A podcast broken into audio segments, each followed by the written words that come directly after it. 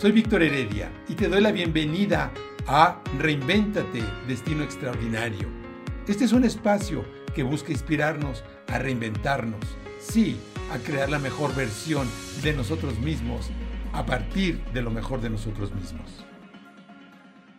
Bueno, vamos a empezar con nuestro taller. Entonces, si tienen lápiz, papel, el ejercicio se trata de reescribir el pasado. A ver, cuando tenía 20 años, conocí a una señora, una viejecita en Austria, en un pueblecito eh, que se llama Trainkirchen.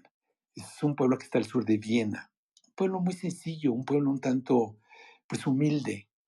Eh, recordemos que la ciudad de Viena está totalmente al oriente de Europa, ¿no? Ya está este, pues colindando con Europa Oriental. Está ah, e, en, Austria, que es un país bellísimo. Viena está totalmente al, este. Y entonces, eh, estando con una familia, había la abuelita, tenía noventa y tantos años, iba a cumplir casi 100 años. Eh, una viejecita hermosísima, divina. A mí siempre me ha gustado hablar con la gente mayor para pues, que, me, que me platiquen, así como el corredor que les platicó. Cuéntame tus secretos, ¿no? A ver, ¿tienes, ¿tienes algo que enseñarme? Por favor, enséñame. Entonces, a mí me ha encantado siempre hablar con gente mayor. Entonces, en esta ocasión, eh, hablé con, con, esta viejecita y, le pregunté, abuelita, este, Oma, se les dice, ¿no? En alemán, Oma, este, a la, abuelita Oma, eh, y le, pregunté, ¿cuál, cuál, ¿cuál han sido los momentos más felices de tu vida? Y entonces me dijo, bueno, pues mira, los, los, los días más felices de mi vida. Se quedó pensando y dijo, mira, a mí me tocó vivir la guerra franco-prusiana de Franz Joseph. Imagínense, eso fue a finales del siglo, XIX. Se me tocó vivir la Primera Guerra Mundial. Me tocó vivir el nazismo me tocó vivir la Segunda Guerra Mundial. Y los momentos más que recuerdo con más alegría son los tiempos de guerra. Y yo estaba así asombrado. ¿Cómo? A ver, a ver, platícame más. ¿Cómo? ¿Por qué los tiempos de guerra? Y me decía, es que en los tiempos de guerra éramos muy pobres. Teníamos que hacernos zapatos. Había nieve y nos teníamos que hacer zapatos con cartón. Y eso me ayudaba a valorar después de tener zapatos. Pero lo más importante es que en tiempos de guerra nos ayudábamos unos a otros. Compartíamos la comida. Los vecinos nos reuníamos al fuego. No, no teníamos gas, no había. Entonces teníamos que reunirnos para calentarnos. Hacíamos comunidad y cocinábamos y compartíamos la comida y nos ayudábamos unos a otros. Ahora cada quien vive en su mundo y nadie ve por los demás. Y esta historia me impresionó muchísimo. Fue pues, hace muchísimos años, ¿no? Y, y, me, enseñó varias cosas. Una de ellas es aprender a valorar lo bueno de todas las situaciones. Em, claro, fueron para ella tiempos de pérdidas humanas, de todo, pero recordó lo positivo.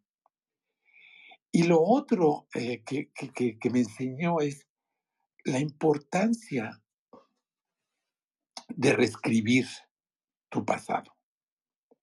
Y de, eso se va a tratar lo primero que vamos a hacer hoy. ¿Por qué es tan importante reescribir el pasado? Porque básicamente lo que, lo que nos ayuda a transformar nuestro destino, que es la esencia de la reinvención, es importantísimo reescribir el pasado porque tenemos que armonizar nuestra vida. Si nosotros tenemos un resentimiento, si nosotros tenemos una cuenta pendiente con alguien, por eso está en el Padre Nuestro, en esta hermosísima oración ahí la parte del perdón. El perdón, la palabra perdón, fíjense qué hermosa palabra. Perdón, per antes del don. El perdón es necesario para, es, es, es el proceso que tenemos que hacer antes del don. ¿Cuál don? El don de la gracia. Sin perdón, primero tengo que perdonarme a mí mismo y obviamente a los demás. Por eso el Padre Nuestro cuando se dice, perdona nuestras ofensas, como también perdonamos a aquellos que nos ofenden. Es un, es un proceso mágico. Entonces, cuando nosotros reescribimos el pasado, lo que tengo que hacer es reconciliarme con todo, absolutamente con todo. Y reescribir el pasado, déjenme darles un ejemplo. Una persona, ¿no? Que muchas en este año pueden haber dicho, ¿cómo te fue este año? No, pues perdí mi trabajo. Es una forma de decirlo pues sí, pues perdió pues, su trabajo, ¿no? Corrieron, no lo abandonó, o cerró la empresa. Millones de personas. En Estados Unidos, 40 millones de personas quedaron sin empleo a raíz de la pandemia. Muchos se recuperaron, pero son 40 millones. Pero ¿cómo reescribes esa situación? Y aquí es donde viene lo mágico. Paso uno, agradezco. Agradezco por ese empleo que tuve. Estoy poniendo un ejemplo, ¿eh? que puede haber sido cualquier cosa. Pues una enfermedad, puede ser, no sé, hasta una pérdida. Aquí hay, lo difícil es con, lo, con, lo, con las cosas extremas. Claro, estoy poniendo nomás un ejemplo. La persona pierde su empleo. Entonces, ¿qué es lo que puede decir esta persona? Agradezco por ese empleo. Agradezco por el jefe, que igual no logro, pero me enseñó que así no se debe tratar la gente. Agradezco porque conocí a esta persona. Agradezco porque durante ese tiempo pude ganar dinero y darle sustento a mi familia. Agradezco, agradezco, agradezco, agradezco. Agradezco porque aprendí esto. Agradezco porque eso me da, me da, me da la oportunidad ahorita de abrirme a nuevas posibilidades, etcétera, etcétera, etcétera. ¿Sí? Entonces vamos a hacer el ejercicio. Tomen una hoja de papel, o si no en su mente, ¿no? Si están manejando, pongan atención en el camino. Hagan el ejercicio de escoger una, dos o tres situaciones que hayan pasado y tomen primero las situaciones que hayan considerado adversas, algún reto, algo que tienen pendiente que resolver, algo que tienen pendiente que curar. Pónganlo ahí y entonces, paso uno, agradezcan. Dos, reconozcan el aprendizaje y el crecimiento que les dio. Y tres, identifiquen las posibilidades que les da esta situación, ¿sí? Para cerrar el círculo. Entonces, eh, vamos a hacer el ejercicio, vamos a, vamos a tomar un minuto, ¿sí? Vamos a tomar un minuto, voy a poner eh, un, un, poquito de música para que podamos tomar este tiempo.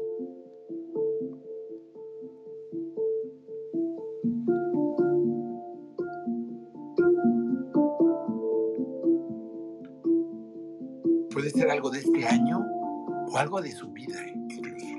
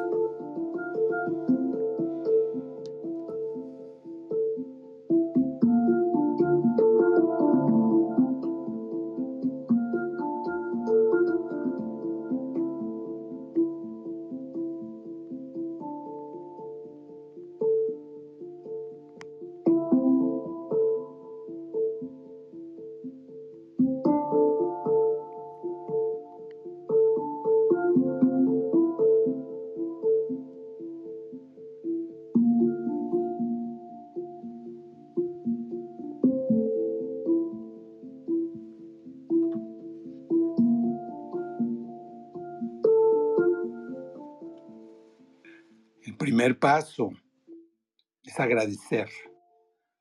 Agradecer por esta situación. Segundo paso, a un recuento de la enseñanza, del crecimiento que me dio. Y tercer paso, identifico las posibilidades que me ofrece esta situación, las posibilidades para el futuro.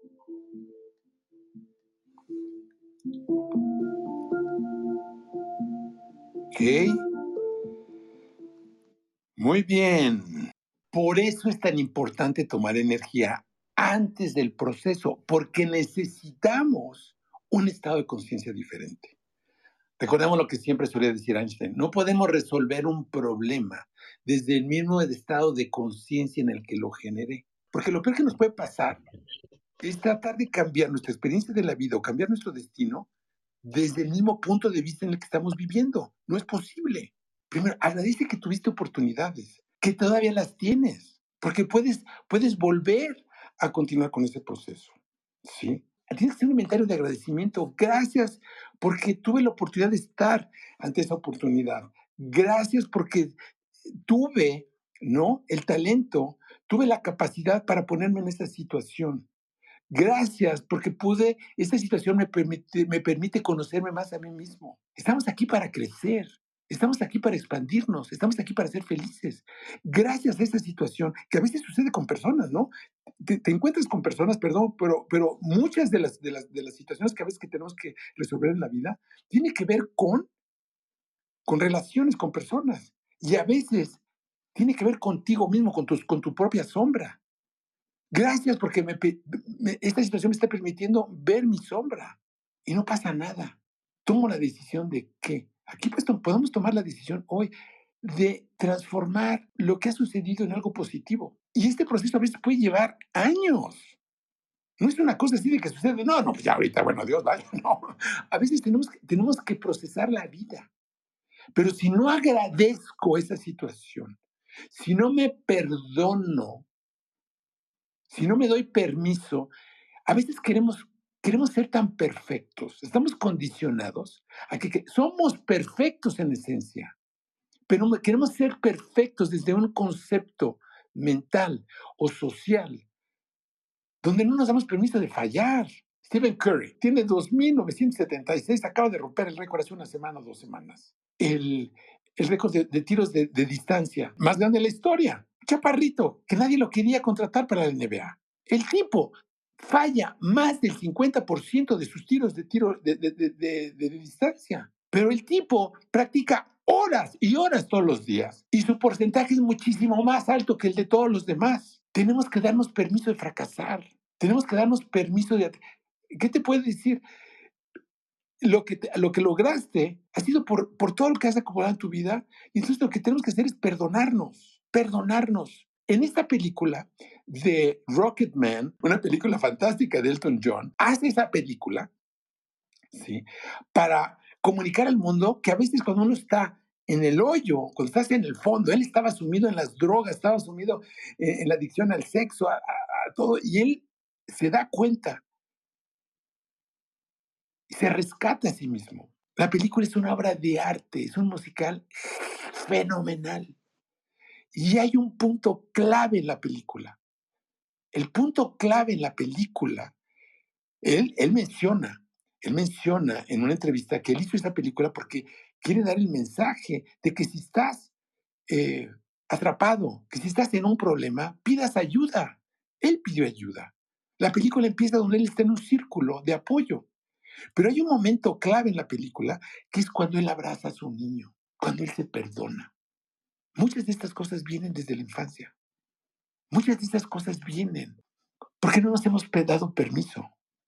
Entonces, en el momento que tú te das permiso, bueno, pues me dio miedo. ¿Y qué fregados? Todos tenemos miedo. No seríamos humanos si no tenemos miedo. Entonces agarras, te apapachas. Y este año decides hacer algo al respecto. La vida se trata no de que te caigas, sino de que nos demandemos una vez más de lo que nos caemos. Y entonces es donde viene esa reconciliación.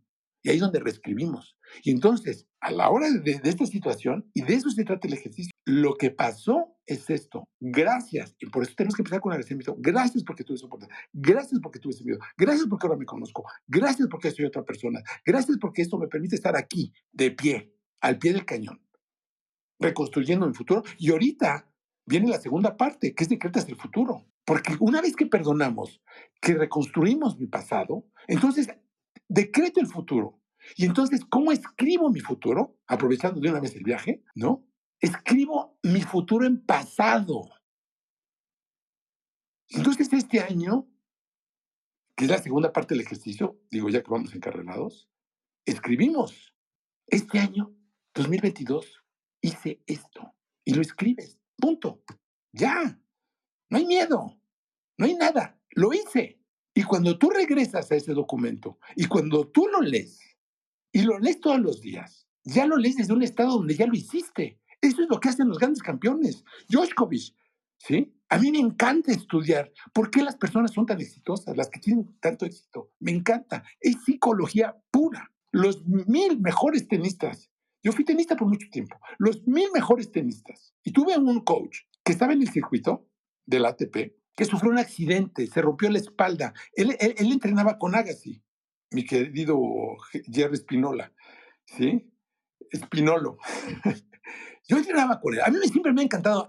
estar con gente que está eh, on the edge, ¿no? Y entonces él, él, tuvo un accidente, según esto no iba a poder caminar, y después se convirtió en campeón nacional en México. Bueno, entonces cuando ves a una, una persona como Djokovic, cuando ves a los mil, los primeros mil tenistas del mundo, la diferencia es psicológica. El tema está en la cabeza. Cuando hablamos de reinventarnos, primero tenemos que reinventarnos nosotros. La batalla es interna. No está afuera, no está en los reconocimientos, no está en los títulos, no está en el... Está adentro. Y cuando nosotros ganamos esa batalla, es una batalla diaria. No solo son las herramientas que tenemos, pero es para recordarnos a qué venimos. Y entonces, regresando a lo de Djokovic, gana Wimbledon en una batalla encarnizada con, en, en, la final más larga de la historia de Wimbledon con Federer. Tuvo tres set points en contra.